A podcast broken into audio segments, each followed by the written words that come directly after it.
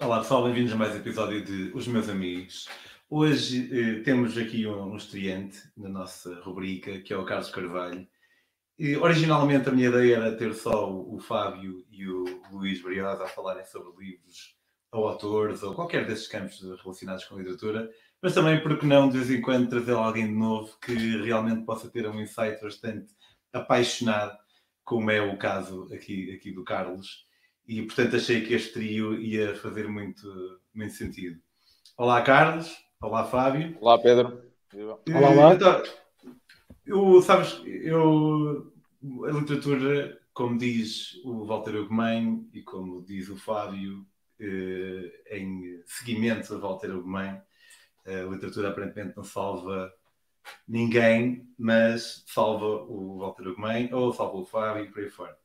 Eu, uh, a ti, Carlos, uh, pelo que tu me disseste, não vou. Uh, seria, parecer-me um passo demasiado exagerado, passo a estar a dizer que o Krishnamurti uh, te salvou, mas também acho que é justo dizer que pode não ter salvado, mas teve um impacto bastante, bastante forte na tua vida. É uma assunção correta? Oh, é fui salvo por ninguém. Eu fui bem, fui bem cuidado desde que entrei aqui neste mundo pela minha mãe e o meu pai, não é? Mas uh, pela barriga da minha mãe ao nascer, eu sempre fui bem cuidado. Uh, nunca tive em perigo ao ponto de me salvarem, como quem, como quem salva a vida numa, numa situação, apesar de uma vez ir-me afogando num antigo aquapark ali, ou era Onda Park ou Aquapark ali da Costa da Caparica. E apareceu lá o Krishnamurti e... Não, não apareceu lá o nadador Salvador porque houve um amigo meu que me levou levou para, para uma piscina que não tinha pé, na altura não sabia nadar, tinha menos de 10 anos, dei-me mal. Aí é que eu sentia ter no salto, estava a engolir uns pirulitos. Mas eh, sem dúvida que acertaste na segunda descrição, eh, pelo facto do, do, do, deste autor, o Krishnamurti, ter, ter, ter influenciado muito a minha vida e, e ter, portanto, ter sido um pequeno ponto de viragem. Uh, a partir daí a começar a entrar, digamos, numa, numa, numa nova era pessoal de, de, de, ver o mundo e conseguir ver-me a mim mesmo também, não é? E tudo aquilo que tinha adquirido até essa altura. E, essa, e, e portanto, essa, essa, digamos, transformação e esse impacto teve, teve algo positivo também, teve algo extremamente positivo em mim, na minha vida, uh, uh, na minha, digamos, consciência, mas, mas também trouxe, sobretudo, uma nova experiência Uh, e eu tive que, digamos que, como é que, eu hei de, como é que eu hei de colocar isto em palavras? Era como se eu tivesse, uh, portanto, uh, tomado algo que durante uns tempos me deixou assim meio, me deixou assim meio zonzo, e depois gradualmente eu voltei à macro-realidade com noções diferentes, ok? Então eu andei ali numa micro-realidade em que nem sempre eu conseguia transportar diretamente para as pessoas com quem me relacionava. O Fábio, uns anos mais tarde, foi uma dessas pessoas em que eu partilhei um bocadinho dessa, dessa experiência e ele demonstrou uma abertura em, em querer ler e aprender um bocadinho sobre o autor. Mas eh, essa, essa minha fase foi uma fase boa, mas também foi uma fase má. Uh, boa no sentido em que eu libertei-me de uma série de coisas que estava amarrada, nomeadamente as minhas experiências e as minhas crenças relacionadas com, pronto, com, com noções de vida e coisas que me acompanharam desde criança, que já também se andavam a desfazer gradualmente, mas chegaram a esse ponto de viragem com o Krishnamurti.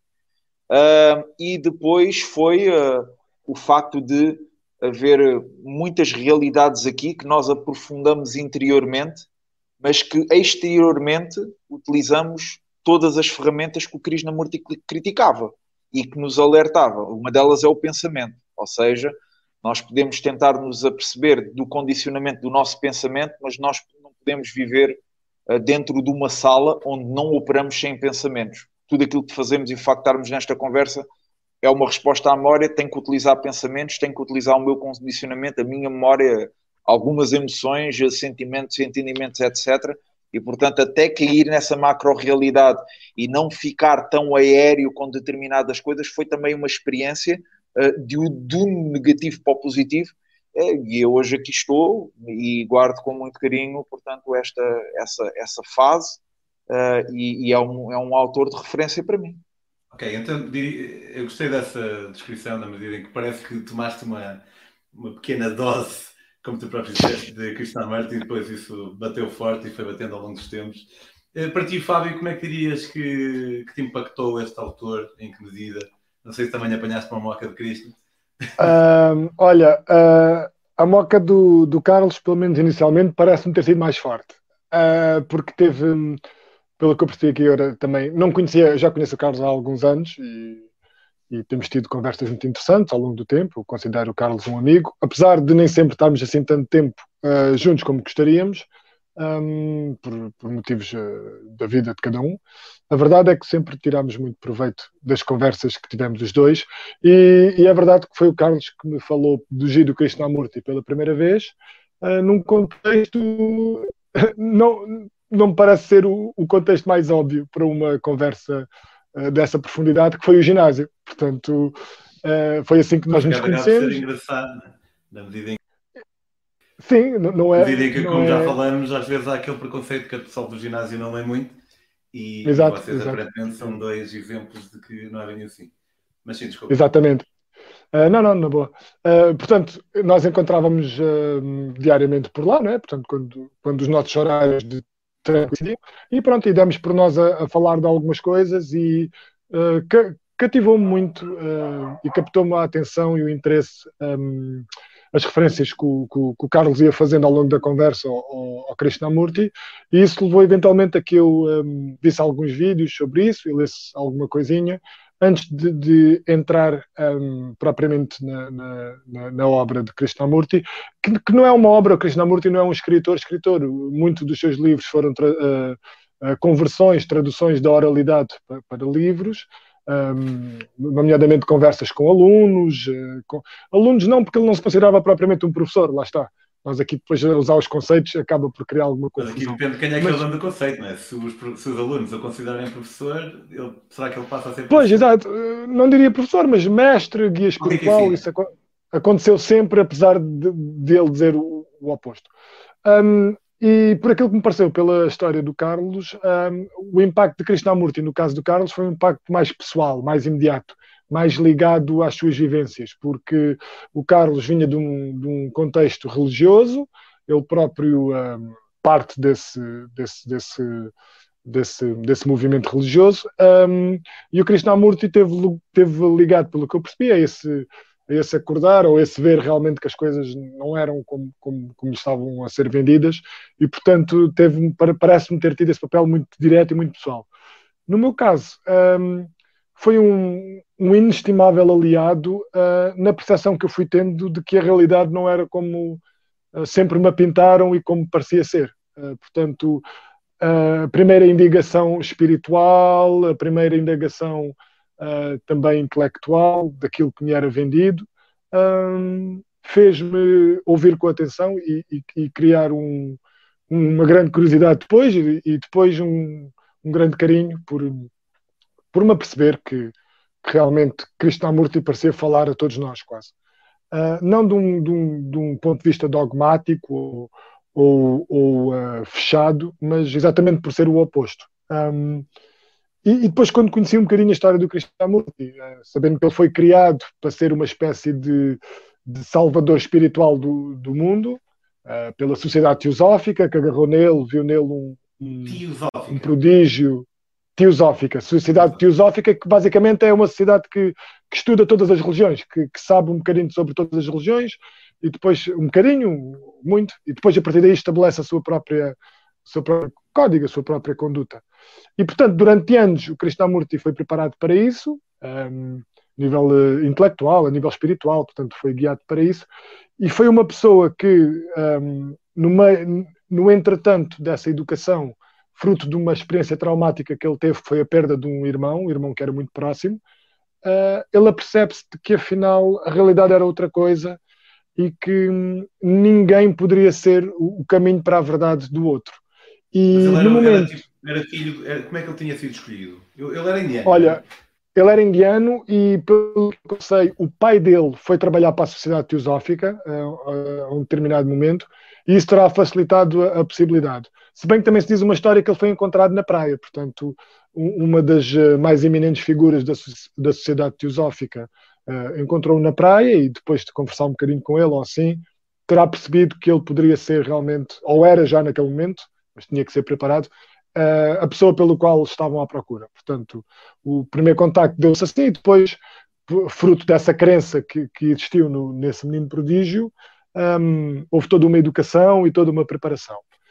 Portanto, ao longo desse tempo uh, morre o, o, irmão, que lhe era muito querido, e ele, quando vai assumir esse papel, portanto, quando preparam tudo uh, num palanque diante de, de muitas pessoas, uh, é suposto ele assumir esse papel e realmente um, comprovar ou, ou, ou um, tornar mais óbvio aquilo que, tinha, que, que vinha, tinha vindo a ser dito pela, pela sociedade teosófica. Ele sobe e diz coisas aliás, é um, é um discurso muito conhecido, e diz coisas totalmente distintas daquelas que as pessoas estavam à espera, como, por exemplo, afirmo que a verdade é uma terra sem caminho. O homem não pode atingi-la por intermédio de nenhuma organização, nenhum credo. Tem de encontrá-la através do espelho do relacionamento, através da compreensão dos conteúdos da sua própria mente, através da observação. Basicamente, ele diz: eu não posso ser o vosso salvador porque só vocês mesmos podem encontrar esse caminho e quando encontrar esse caminho percebem que nem havia um caminho que, que a salvação poderia ser imediata de certa forma. Isto não é salvação do ponto de vista que nós conhecemos a palavra muito religiosa muito dogmática um, mas uh, algo mais mais lato sim. E isso pronto é, é, chegou ou, ou, foi um propulsor é a minha namorada está meio doentinha. Diz que ela parece uma velha a espirrar. Parece uma velha a espirrar, disse o Pedro. Um, isso levou a que, a que, pronto, a que eu me interessasse muito uh, pela sua literatura, também por causa da sua história. Achei isso muito interessante. Eu depois quero referir outras coisas, mas um, pronto, passava agora a bola ao Carlos e, e já mais uma vez também aqui semi-publicamente agradecer por, pelo, por me dar, teres dado a conhecer esse, esse autor. Um, realmente me enriqueceu muito enquanto, enquanto pessoa e enquanto leitor. Eu, uh, em relação à, à, história pessoal do, do Krishnamurti, uh, não sei se teve alguns pontos interessantes a acrescentar, Carlos, mas também, uh, se, se, não for demasiado privado para ti, também naturalmente fiquei curioso em relação à, àquela transição filosófica que há de ter havido entre alguém como tu, que aparentemente tinha uma educação mais religiosa, não sei se evangélica ou católica, ou já estás a fazer confusão. Já estás a fazer confusão, mas tranquilo, tranquilo. Vamos chegar lá. Entre quê? Bem, uh, antes de mais, eu queria só uh, acrescentar alguns pontos ao que o Fábio disse, porque o Fábio, uh, o Fábio referiu uma parte do discurso mais, portanto, mais que mais caracteriza o, o nascimento do Krishnamurti como como mais ficou conhecido mundialmente quando ele começou a dar palestras pelo mundo durante mais de 60 anos. É? Então, há algumas características que sempre acompanharam o Krishnamurti e eu, uh, eu, eu, li quase todos os livros do, do Krishnamurti e os primeiros que comecei a adquirir foi online, ok? Uh, através de downloads que eram muito mais fácil de fazer do que hoje em dia. E só depois é que comecei a, adquirir alguma literatura a maior parte dos livros que eu comecei a adquirir estavam todos em inglês. Então isso foi bom para mim porque eu na altura estava a trabalhar com o turismo e então estar a ler palavras uh, que eram não tão complexas, mas palavras que eram comuns uh, e ler sobre a forma de, de palestra, filosofia, era, era algo que, que, que, eu lia bem e ajudava a treinar o meu inglês, não é? Então só depois comecei a, a ver alguns livros que estavam traduzidos em português brasileiro e não vi grande diferença. A grande diferença também notei quando comecei a ler mesmo português traduzido aqui em Portugal, porque havia palavras em que no Brasil eram traduzidas de acordo com o que estava escrito em americano e aqui em português eles metiam outras palavras que muitas das vezes no, na profundidade da mensagem que o Krishnamurti queria transmitir poderiam confundir um bocado. Ok? Então a, a tradução em português, em geral, traduzia aquilo que o Krishnamurti queria dizer, mas às vezes numa pequena sentença, sentença podia confundir porque usava termos diferentes para tentar chegar ao mesmo ponto. E eu já não estava habituado a isso, eu estava habituado à leitura em inglês e estava habituado a, a, a traduções que representassem esse americano diretamente para o, para o português. E isso não há, a não ser através do brasileiro, por causa da cultura latino-americana. Então, uh, relativamente ao Krishnamurti e à, e à influência e ao ter nascido por meio, portanto, das alegações da sociedade teosófica, que era assim, portanto, uma, uma tentativa de organizar, não todas, porque isso era impossível, mas as melhores religiões, as melhores, as que eles consideravam as mais influentes religiões do mundo, e isto envolvia, uh, portanto, as mais conhecidas e envolvia também aquelas que no, nas últimas décadas tinham, portanto, influenciado uh, um bocadinho o mundo com o ocultismo, ok? Então, supostamente uma dessas histórias que fala sobre o encontro de Krishnamurti na praia, uh, um desses organizadores, uh, portanto, e representantes da Sociedade Teosófica era o Charles, não sei das quantas, já não lembro do segundo nome, mas ele disse que encontrou o Krishnamurti numa praia, obviamente ele fez uma abordagem física com ele, mas ele enfantasiou aquilo dizendo que, como alegava ser médium, que viu uma aura mais pura numa criança, vazio que nunca tinha visto e achava que tinha encontrado o terceiro Messias que, eles, tinham, que eles haviam prometido. Esse terceiro Messias já vem desde a doutrina da Madame Blavatsky, que era a doutrina secreta. Portanto, as bases da sociedade teosófica tinham a ver com a Madame Blavatsky. E depois, através dos manuscritos dela, é que eles começaram a tentar apanhar um bocadinho, ou seja, uma das coisas que ela supostamente afirmava era que uh, todos os caminhos vão dar ao mesmo. E isso revelou-se nunca ser verdade na história da humanidade, porque tu só consegues levar todos os caminhos ao mesmo se fores muito superficial. Quando tu começas a ser específico, todas as pessoas sabem que para haver 3 mil religiões diferentes do mundo significa que ao longo da história da humanidade foi impossível conciliar tantas divergências e diferenças que essas próprias religiões ou doutrinas tinham. Uh, e portanto, nesse seio de fusão de união para o melhor, sai o Krishnamurti a dizer: Nope, eu não sou essa personagem, eu não sou o vosso líder, eu não sou o vosso mestre e vocês estão entregues a vocês mesmos e boa sorte com isso. E então, uh, isso é fantástico, não é? Isso, isso, no fundo é fantástico. Tu ficas assim, então, mas, então, mas eu andei a pagar. É, é, é, fantástico uh, se pensarmos a coragem que ele teve que ter, não é?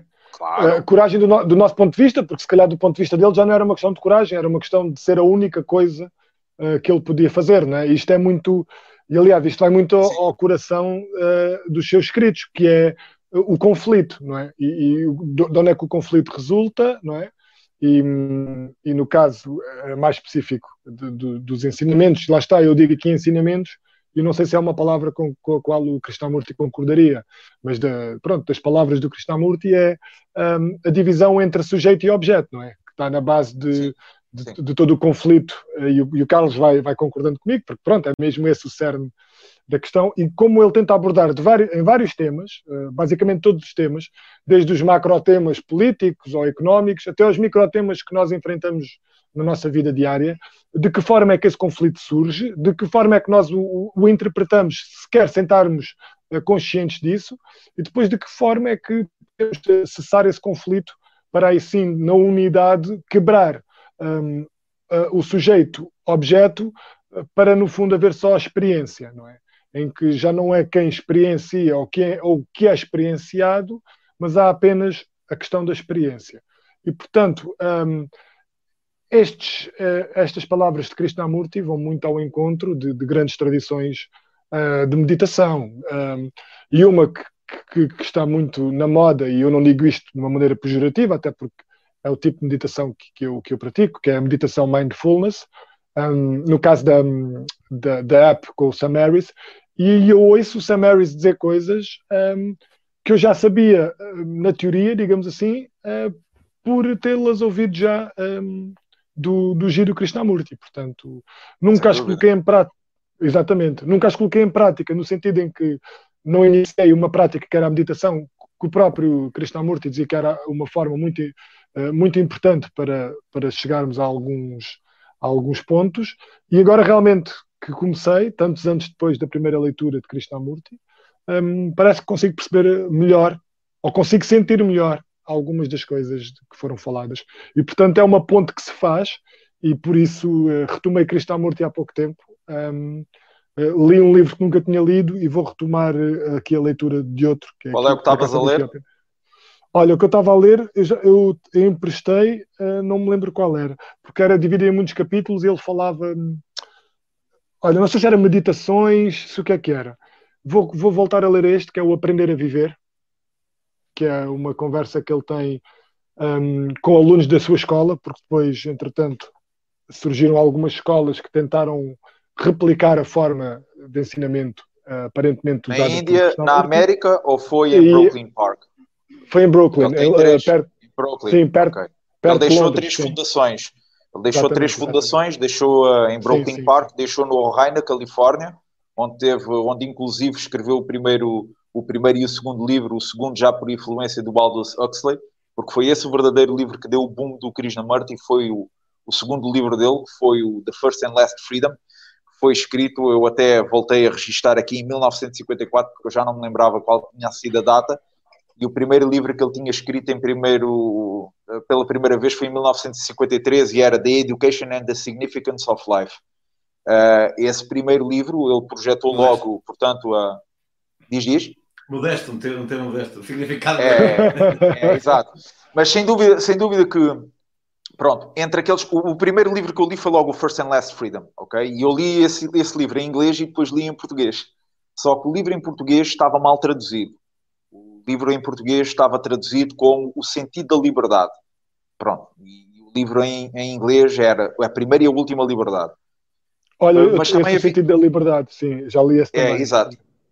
Eu, eu acabei por dar três livros que eu tinha do Krishnamurti em português, eu dei a amigos meus, porque eu fiquei tão dentro de Krishnamurti que eu já nem tinha necessidade de, de, Achei eu que já nem tinha necessidade de ter os livros dele. E depois tinha o acesso ao repositório oficial, que é um dos sites que ainda existe dele, que é o repositório oficial que agora neste momento está como legacy.jkrishnamurti.org pt, ok? Porque dá para ser em, em dá para ver em língua portuguesa e tudo mais e o pessoal tem ali acesso a alguns PDFs e, sobretudo, às palestras deles que compuseram a maior parte dos livros que, que lançaram sobre ele, porque ele pessoalmente só escreveu dois livros e ele não era muito escritor. Uh, e quando o Aldous Huxley, uh, na, em Ohio, uh, realmente lhe influenciou a escrever, ele, ele não era muito de escrever e depois chegava ao pé de, olha, o que é que tu achas disto? E o Huxley chegava ao pé dele, epá, isso está bom, está muito bom, continua, está bonito, está fantástico. E então, quando ele lançou o First and Last Freedom, o Aldous Huxley faz o prefácio, e como ele é um grande influente na, na, naquela época, digamos que ele estava no auge, uh, as pessoas meteram os olhos no Krishnamurti e foi esse livro que influenciou, uh, portanto, um dos físicos que era o pupilo do Einstein, que foi o David Bohm, que quando estava a tentar fazer um livro sobre a ordem implicada em 1980, acabou por aceder às palestras e, portanto, ao livro do, do Krishnamurti e percebeu de que aquilo que ele estava a querer explicar relativamente à física quântica estava descrita nos princípios do, do Krishnamurti relativamente ao observador e o observado. Ou seja, entre aquilo que era. Portanto, basicamente, há, há vários aspectos e formas de, de gente pôr em perspectiva aqui sobre o que ele queria dizer com isto, mas essencialmente Uh, o que ele criticava era a famosa introspeção, que era muito, portanto, muito fomentada uh, pelo, digamos, um pensamento tradicional e até pelos psicólogos, não é? que era tu fazeres uma introspeção a ti mesmo sobre a forma como tu pensas, os teus acontecimentos da vida, o que é que te levou a comportar de certa forma e tudo mais. E ele frisava sempre que enquanto houvesse essa interferência do tempo e do pensamento, tu nunca ias ganhar consciência de ti mesmo, porque a pessoa que observava no passado eras tu mesmo. Tu só conseguias mudar quando ganhaste consciência de ti mesmo no presente e não fazeres uma divisão temporal entre aquilo que tu achavas que era antes e eras agora com conclusões do mesmo pensamento e do mesmo cérebro condicionado da pessoa que és hoje. Então ele, ele queria. Para, para, fazer aqui um ponto de situação para, para solidificar novos conceitos. A pessoa que olha para trás está a analisar uma pessoa diferente que aquela, do que aquela que é. Porque eu agora sou uma pessoa e, e estar a analisar-me a mim mesmo baseado no passado, estou a criar uma divisão entre eu e o meu outro eu que já não sou eu. É tipo isso. Eu acabei por confundir algo que não é assim tão complicado. Isso e outro aspecto, que é quem é que observa? Claro. Eu, sim, posso dizer eu. E tu vais ser quem és tu, por aí fora. E, e tu és a pessoa que estás condicionada. Ou seja, enquanto tu olhares para ti mesmo sobre o mesmo condicionamento que acarretas, tu nunca vais conseguir ver-te exatamente como tu és. isto é um dos. Portanto, isto também está nos. Não foi. É assim, atenção.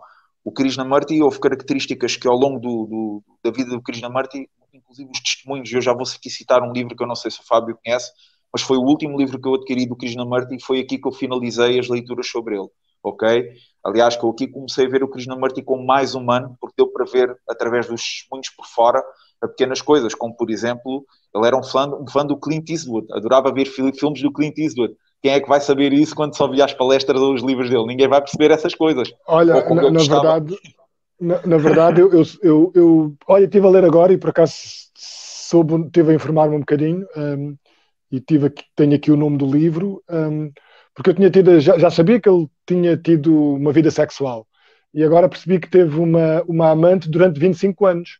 E o livro é escrito pela filha da amante, que é, o livro chama-se In Lives in the Shadow with Chido Krishnamurti, pela Bloomberg, London, um, de 91, e a autora é Radha Rajagopal Sloss, que foi filha, que, que, era filha da senhora, e que cresceu um, também nesse ambiente. Aparentemente o pai, o pai dela, fazia parte, portanto, do, do grupo do, de Krishnamurti, portanto, no, com uma crença muito arraigada. O pai ou o marido da mãe? O, o, o, pai da senhora, o marido da, da amante. o pai da... Não, o pai da escritora. Ah, ok, ok. O pai da escritora era também um, um, grande crente, digamos assim, em Krishnamurti, e, portanto, pertenciam à mesma, ou tinham pertencido à mesma corrente budista. Eu, eu essa parte da entrevista não percebi muito bem, um, mas havia algum conhecimento. E pronto, e o Krishnamurti imiscuiu-se nessa relação e, e, teve um, pelos vistos, foi, deve ter sido um grande amor durou, durante 25 anos, uh, embora fosse sempre escondido, porque um, não, não era que ele tivesse defendido publicamente um, a castidade ou, ou, ou, a ausência de sexo como ser um caminho para a virtude, como sendo um caminho para a virtude. Mas a verdade é que para a imagem dele e da imagem que foi sendo uh, difundida, a imagem de, de pureza, de, de, de, de frugalidade, de viver uma vida simples, eh, poderia ser posta em causa com a sua humanidade, digamos assim. E aparentemente, eu, eu agora fiquei muito curioso, tenho que comprar este livro, porque ela diz que aparentemente ele depois um, precisava de dinheiro, porque a verdade é essa, porque precisava de pessoas que, que, que, financiassem o facto de ele andar à volta do mundo a dar palestras, e inclusive chegou a levantar alguns, um, barreiras, algumas barreiras legais ao, ao marido da, da amante, Portanto, agora não sei se será por razões pessoais, se eram mesmo razões burocráticas, legais. Portanto, isto para dizer o quê? Para dizer que tinha quesílias e conflitos como o mais comum dos, dos mortais, não é? Portanto, Sim. isso realmente é muito importante humanizá-lo, um, é. como é importante humanizar toda a gente, não, é? Uh, claro. não, não, tira, não tirando força às suas palavras e, e à herança que nos deixou, mas apenas contextualizando. Foi uma pessoa que as fez, não é? Portanto, hum, acredito que fosse uma pessoa com, com um nível de introspeção e de conhecimento interior uh, enormes, e, e isso vê-se pela sua obra, mas uh, que não evitou as quesílias e, as coisas mais comezinhas é? da experiência humana, é? que, é um, que é ter um, uma paixão, que é, que é ter problemas legais, uh, contendas para com outras pessoas, e, e, isso foi muito importante um, também para, para situarmos Krishnamurti, não é? para, para não correr o risco de, de, de colocá-lo num pedestal, é? que é o que muitas vezes tendemos a fazer com alguém de quem gostamos. Não é?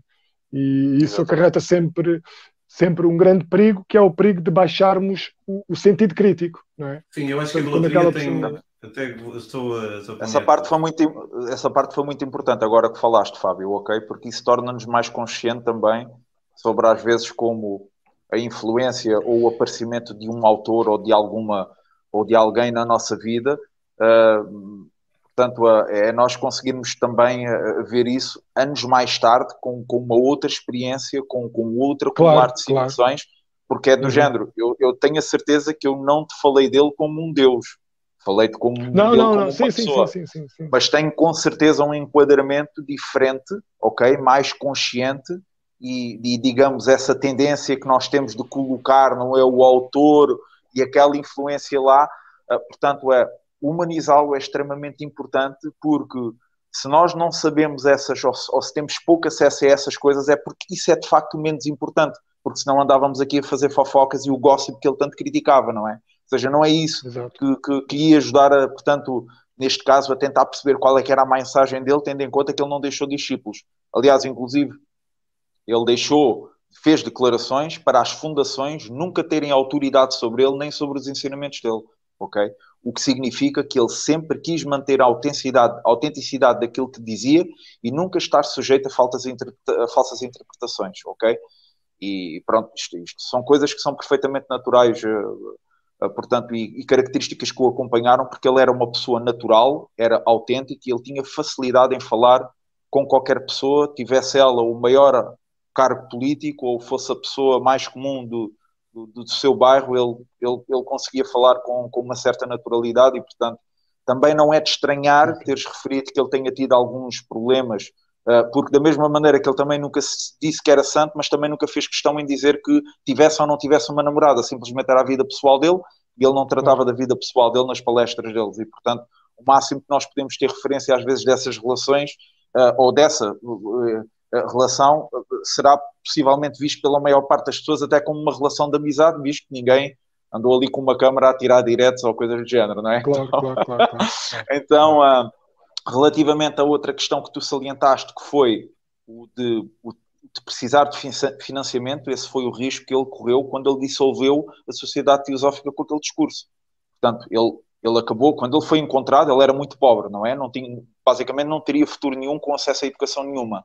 Uh, e quando ele foi recolhido pela Sociedade Teosófica, que era financiado pelos, pelos, uh, portanto, pelos, pelos seus membros, ele, ele teve uma vida de luxo, não é? Ele teve uma vida de luxo, ele sempre foi protegido, uh, mas nem por isso deixou de ser quem ele era. Okay? E então, mesmo quando, antes dele fazer esse discurso ou de morrer o irmão dele, a discórdia dele com, com, com a sociedade teosófica já era algo crescente, só que ele era uma pessoa demasiado afetiva, demasiado amorosa, ele sempre fazia o que os outros pediam para, para estar bem com os outros, para agradar, para agradar os outros no sentido de estar bem, para ajudar, não é? Então ele nunca se negava a fazer aquilo que os outros tinham até proposto para ele. Até, como tu frisaste bem, morrer o irmão e chegar a um ponto onde lhe meterem entre a espada e a parede, que era fazer o discurso final para o público, ele dissolveu as coisas ali, obviamente que ficou sem o financiamento. Mas ele nunca se preocupou muito com isso, até porque um dos, um dos segredos dele que ele foi puxado, se não me engano, numa das conversas em Brooklyn Park, em que ele, ele sempre, pronto, normalmente essas palestras, se vocês forem assistir aos vídeos, vocês veem que quase nunca houve interferências negativas, mas houve algumas vezes algumas vozes que se levantaram. Vozes de pessoas que foram assistir, mas que tinham crenças em Deus e que não gostavam da maneira como ele, eh, portanto, simplesmente não, não, não, não, não dava nenhum apreço uh, por, por, por, por, essa situação. Ele falava com uma, com uma, uma, uma, uma digamos, ele, ele morria para esse assunto, não era um assunto que ele desenvolvesse. Ele, ele levava sempre as pessoas para o mesmo chão, onde todas uhum, pisavam uhum, o mesmo uhum. chão, chamado chão Exatamente. da humanidade, não é? Então, quando havia lá alguém que queria ao ouvir o Krishnamurti falar bem do Deus, Deus dele, ele simplesmente não o fazia porque não tinha razões de fazer e não era essa a razão pelo que eu estava aí. Então essas pessoas às vezes indignavam-se um bocado e faziam algumas perguntas no sentido de tentar picá-lo ou tentar ver se ele, se ele dizia alguma coisa que elas desejavam ouvir. Mas houve sim, uma sim, vez eu... um... Houve, houve uma vez um... Houve uma vez um que foi engraçado no vídeo, eu, eu já não sei qual é que é o vídeo, porque eu lembro-me de passar horas a ver isto, ok? E de perceber, inclusive, de onde é que foram extraídas e feitos tantos livros com extração das palestras que ele, que ele deu, mas houve um que estava a puxar muito, que estava a puxar muito uh, qual é que era o seu segredo, qual é que é o seu segredo, e ele está bem, então vai, eu hoje vou-vos dizer qual é que é o meu segredo. Então o público ficou assim, género, e hoje vai ser o segredo de Krishnamurti. Então, o segredo dele é dizer, o meu segredo é, eu não me importo com o que acontece. e pronto, basicamente foi isso. I don't mind what happens, ou I don't care what happens. Uhum, isto uhum. é mais uma, é mais uma, uma é, é mais uma, uma situação, é mais uma evidência, é mais uma prova que está em acordo com essas situações. Ou seja, ele teve situações onde ele se viu, eh, onde ele, uh, se viu em dificuldades para arranjar fundos, para arranjar dinheiro. Mas a filosofia dele, ou pelo menos a, a visão dele e, a, e, o intuito dele era: eu vou fazer aquilo que eu entendo que é certo e o dinheiro há de vir. Então ele nunca se preocupou sobre o que é que havia de viver. Ele tomou esse risco e ele fez. Se teve que trabalhar, trabalhou. Se teve que ter ajuda de alguém quando não podia dar nada em troca, teve. Mas ele sempre fez aquilo que achava que era certo e achava que o dinheiro iria aparecer por isso. Uh, nas últimas fases da vida dele, a forma que, que ele conseguiu, uh, de, de, de, portanto, criar algum fundo para isso, era através das palestras que ele, que ele ia dando nas viagens, em que no final eram logo gravadas e logo vendidas. E, ou seja, ao serem vendidas às pessoas que tiveram claro, presentes claro. ou outras que não tiveram presentes, ele conseguia arrecadar, arrecadar algum dinheiro, mas por trás disso claro. eu penso que ele sempre teve apoios, mas que já não eram da sociedade teosófica. Mas tinha uma vida de luxo, adorava acordar de é. manhã, tomar o seu pequeno almoço e ouvir música clássica, ok? E houve uma vez que uma grande amiga dele, que foi a Mary Lutens, que escreveu aqui este livro, ok? Que é um, vou tentar pôr aqui, ok? Uhum. Que é um testemunho, uh, foi um dos primeiros testemunhos após a morte dele, em que ele foi indelicado com ela e ele não se apercebeu. Ele não se apercebeu na altura que foi indelicado com ela. Eu já não sei qual é que é a situação porque eu não tive aqui a rever isso. Eu simplesmente fui a casa buscar o livro de propósito porque, uh, como sabia que me ia reunir com vocês, eu pensei que este seria algo diferente de, de tudo aquilo que eu, tinha, que eu tinha lido, não é? Porque este livro humaniza-o um pouco, não é? E eu sei que ele depois uh, chegou ao pé dela, basicamente numa conversa, e disse, do género, chamou-lhe pelo nome e disse assim: Eu fui indelicado contigo e eu não me apercebi e quero pedir desculpa. E ela aceitou uh, o pedido de desculpa de Krishnamurti. Mas atenção, eu estou a falar de uma situação super leve. Como. Pois, estás a dizer que isso humaniza quando na verdade acaba a conclusão até quase que desumaniza, porque algumas pessoas pedir desculpa é um poder de super-homem, quase. Portanto, Exato, opa, isto é a mesma coisa que eu estou aqui com. Exatamente, é a mesma coisa que eu estou aqui com o Fábio. O Fábio diz: Ó oh, Carlos, olha lá aqui esta cena. Diga assim: é pá, Fábio, agora não me chateias. E vira as costas e vou embora. Eu acho que foi, é, é, tenho na minha cabeça, deve ter sido qualquer coisa isso, qualquer coisa que o irritou numa altura em que ele não, não estava coisa e depois foi pedir desculpa à amiga e ficou muito triste com ele mesmo por não ter, não ter, por ter tido aquela atitude e, e, pronto, e ter, e ter que refletir sobre essa situação e pedir-lhe desculpa. Mas, então, ele, mas pronto, vocês falaram aí, tocaram em, em Deus, eh, portanto, leva-me a crer que ele não, tem, não tinha nenhuma afiliação particularmente em relação a nenhuma religião. Mas não, ele não, numa. Não, num, ele tinha uma grande influência sobre o budismo e sobre sim, o Buda. O budismo não é, não é uma religião na medida em que não, não postula sim, sim. a existência de uma deidade. Portanto, sim, sim, sim, Ele não acreditava num ser consciente. Não, não, não, não. Não, não, não, de maneira nenhuma. Não, de maneira nenhuma. Uh, não, não. Os ensinamentos dele são autênticos, mas há alguma familiaridade, obviamente, com alguns ensinamentos budistas. Sim, claro, okay? claro, claro.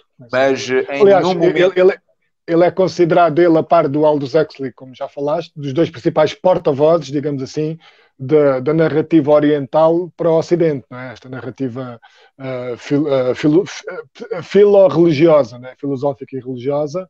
Uh, dois dos grandes embaixadores foi o Aldous Huxley e o, e o Krishnamurti, uh, cada um à sua E o maior embaixador, inclusive, chegou a, elogiar, a elogiar, desculpe interromper-te, o grande embaixador não, não. Do, do, do, portanto, do budismo no, no Ocidente, que foi o Alan Watts, ele chegou a ter conversações onde elogiou Desculpa, eu disse, desculpa, eu disse Aldous Huxley, queria dizer Alan Watts. Ah, Alan ok. Watts, claro. Sim, desculpa. o, o Alan... que... Ah, ok, ok. Aldous não, Huxley... depois, eu, eu, eu, também, como não conheço, como não conheço totalmente o Aldous Huxley, eu sei, tenho ideia sim, da referência sim, que ele é e tudo mais, mas sim, o Alan Watts, o Alan Watts uh, uh, foi um dos que reconheceu, portanto, a importância do, do, do da, obra e da, e da presença de Krishnamurti, portanto, nesse... E na verdade... Neste, neste, a, a obra do Krishnamurti é, é, de uma, é de uma simplicidade, não é? Um, que acho que era isso que cativava muitas pessoas, né? fazia, fazia com que as pessoas conseguissem perceber a mensagem. E eu acho que uma coisa muito interessante, até porque já estivemos a falar aqui há algum tempo daquilo que gostamos de Krishnamurti e também das razões pelas quais agora percebemos que ele era só um humano, é? na medida em que não era mais do que qualquer outra pessoa, tinha as suas particularidades. Um, seria, acho que seria interessante agora também falarmos um bocadinho daquilo que gostamos menos, ou, de, ou que achamos mais, seja lugar comum, seja mais, aquilo mais, que for, uh, uh, mais uh, kitsch, mais kitsch, como diriam os, judeus, não é? Um, o que é que é mais uh, cotidiano, mais corriqueiro, mais, e, e, e, até inclusive algum, que alguma parte mais falaciosa, E aqui vou retomar aquilo que tínhamos falado uma vez os três. Estás a perguntar, imagino que tenhas alguém mesmo. Uh, não, tenho uma que o, Pedro, que o Pedro, que o Carlos vai concordar, porque já falámos disto da outra vez quando estávamos juntos no, no Facebook. Aqui faz conta que nunca falaram nada. Uh, não, não, tô, sim, o que eu quero dizer com isto é, eh, mesmo que já tenham sim, claro, falado, estou falem outra vez. Por é que, exato, por isso é que eu uh, vou introduzir essa parte, que é aquela questão de, uh, e por exemplo, ele diz muitas vezes que o mundo nunca esteve tão mal como está agora, as coisas nunca estiveram tão mal, ou, e, e eu, pronto, e esta aqui perde-me um bocadinho, né? porque, porque ele diz isso, ou no que é que as coisas não tiveram tão mal. Portanto, ele parte de algo que realmente o, é. é, é filosófico. Sim, exatamente, o teu, o teu termo, que é um excelente termo, não é mais do que um, um, um ponto de partida para ele, portanto, um ponto de partida anedótico, né? na medida em que, no máximo, um, esse ponto de partida foi, foi criado através da sua experiência pessoal, e, e, parte desse ponto de partida muitas vezes para, para, para, para, explicar o seu ponto ou para, para, para fazer com que as pessoas entendam qualquer coisa. Mas como parte de um ponto de partida, se não falso, no mínimo não verdadeiro ou totalmente verdadeiro, acaba, eu, eu sinto que acaba por corromper um bocadinho uh, a mensagem. Uh, sinto agora, porque lá está, de início, como, como tive logo uma admiração muito grande, os meus um, níveis de, de criticismo estavam mais baixos estava mais disposto a. Um... Tiveste tipo uma fase de lua de mel e depois foste apercebendo. Pronto, é isso. É isso. Sim, sim.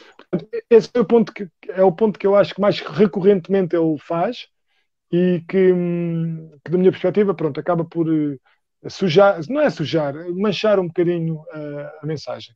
E gostava de saber uh, qual é a tua opinião, Carlos, e se concordas comigo, mas tens algum outro ponto em que achas realmente que, que, que pronto, que possa ser alvo de, de críticas neste, neste aspecto? Eu concordo, vou, eu concordo, vou, vou colocá-lo noutras palavras. Uh, o Krishnamurti, ao longo da sua vida, foi uma pessoa de uma profunda serenidade e de uma ausência total de egoísmo.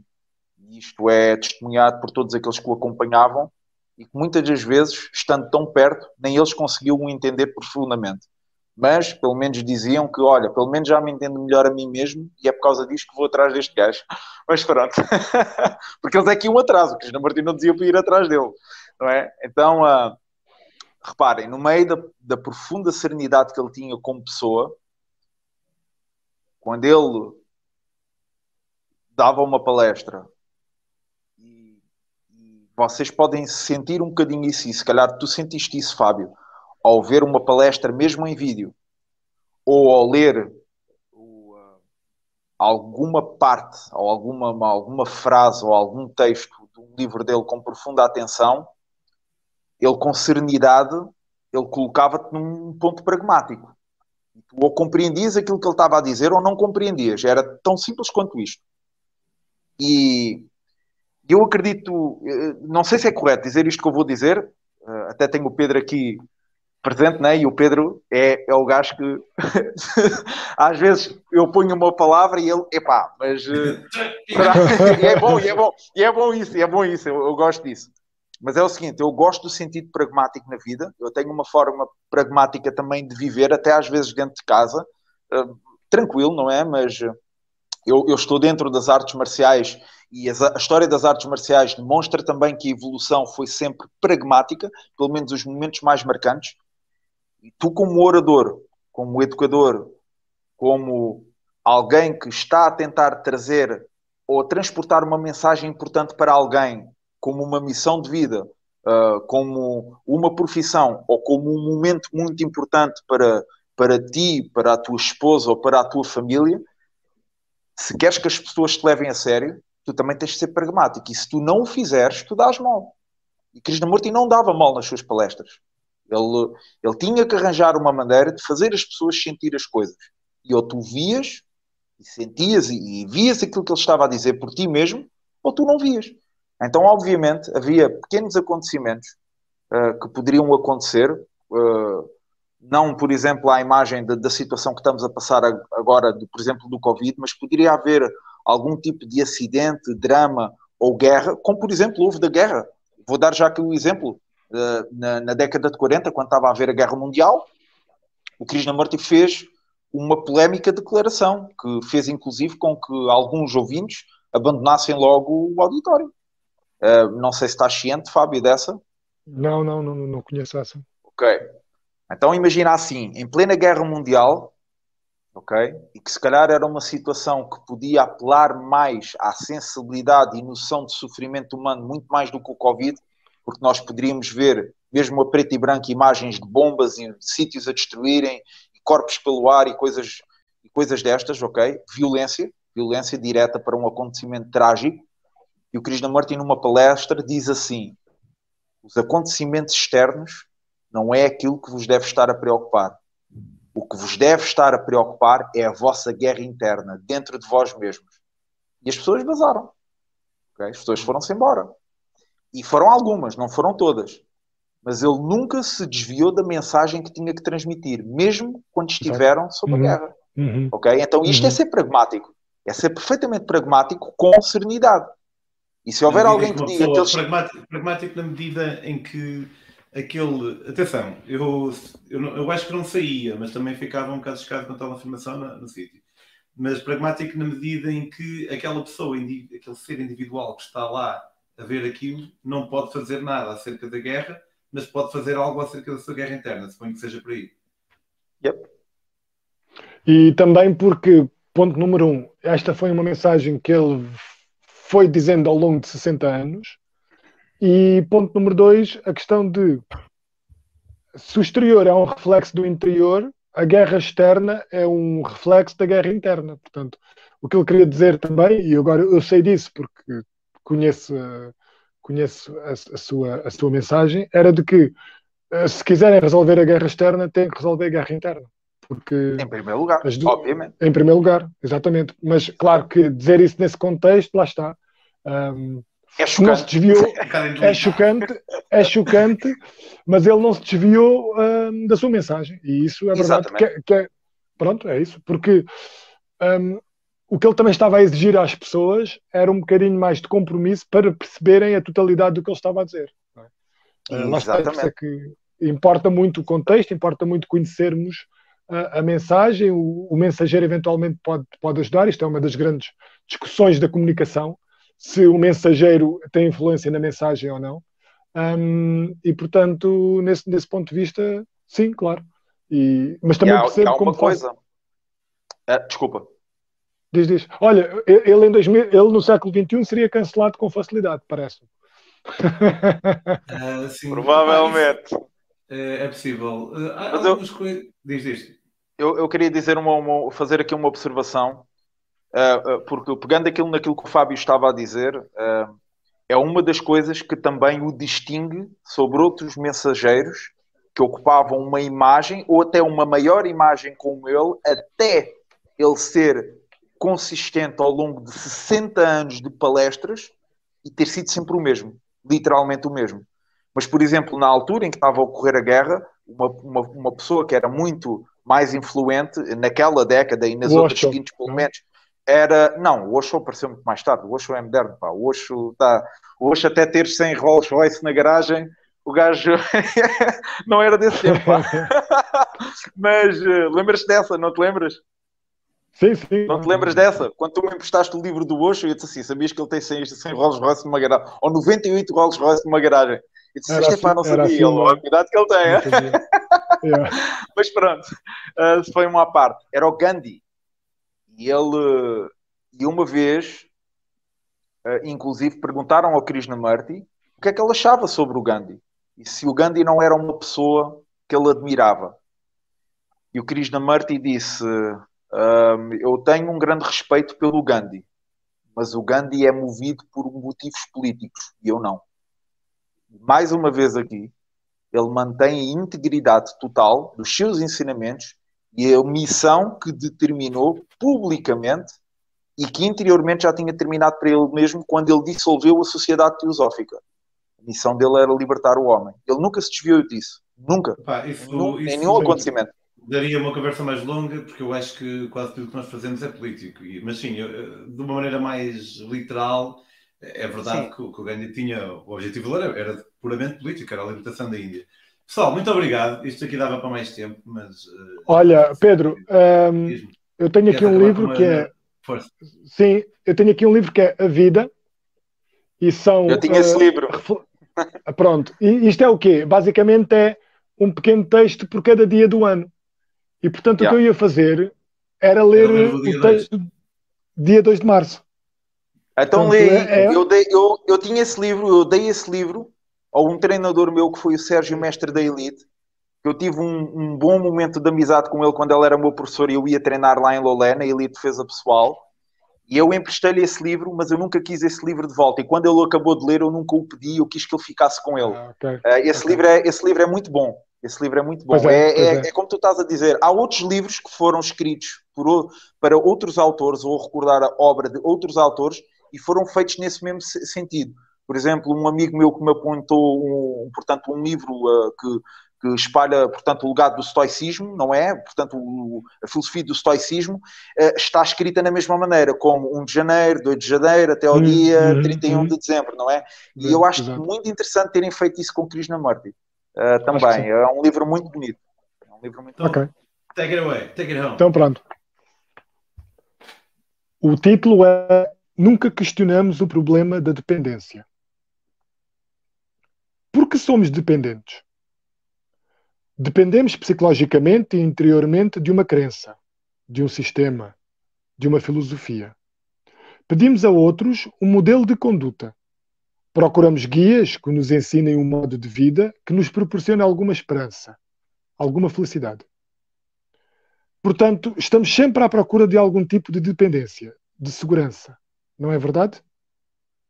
Será que a mente poderá alguma vez libertar-se deste sentido de dependência? Isto não significa que a mente deva alcançar a independência. Isso é apenas a reação à dependência. Nós estamos a falar de independência, da libertação relativamente a um determinado estado. Se pudermos investigar sem a reação da procura da libertação relativamente a um estado particular de dependência, então poderemos ir muito mais fundo na nossa investigação. Aceitamos a necessidade de dependência. Dizemos que é inevitável. Nunca questionamos realmente este assunto a fundo, a razão de cada um de nós procurar algum tipo de dependência. Não é verdade que, lá bem no fundo, nós exigimos de facto segurança, permanência? Estando nós imersos num estado de confusão, queremos que alguém nos salve dessa mesma confusão. Assim, Estamos sempre preocupados com a forma de escaparmos ou de evitarmos o estado no qual nos encontramos. No processo de evitarmos esse estado, torna-se inevitável que criemos algum tipo de dependência, a qual se transforma numa autoridade para nós. Se dependermos de outro para termos a nossa segurança, para o nosso bem-estar interior, surgem dessa maneira, dessa mesma dependência, inúmeros problemas, e então tentamos resolver esses problemas. Os problemas do apego. Mas nunca questionamos, nunca investigamos profundamente o problema da dependência em si próprio.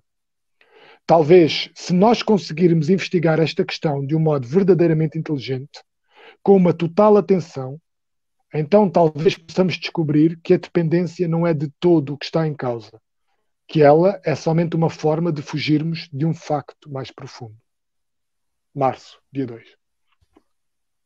Obrigado. Opa, há tantas. É difícil saber qual é a filosofia de vida mais correta. Já viram? Há tantas. Uh, Obrigado, Fábio.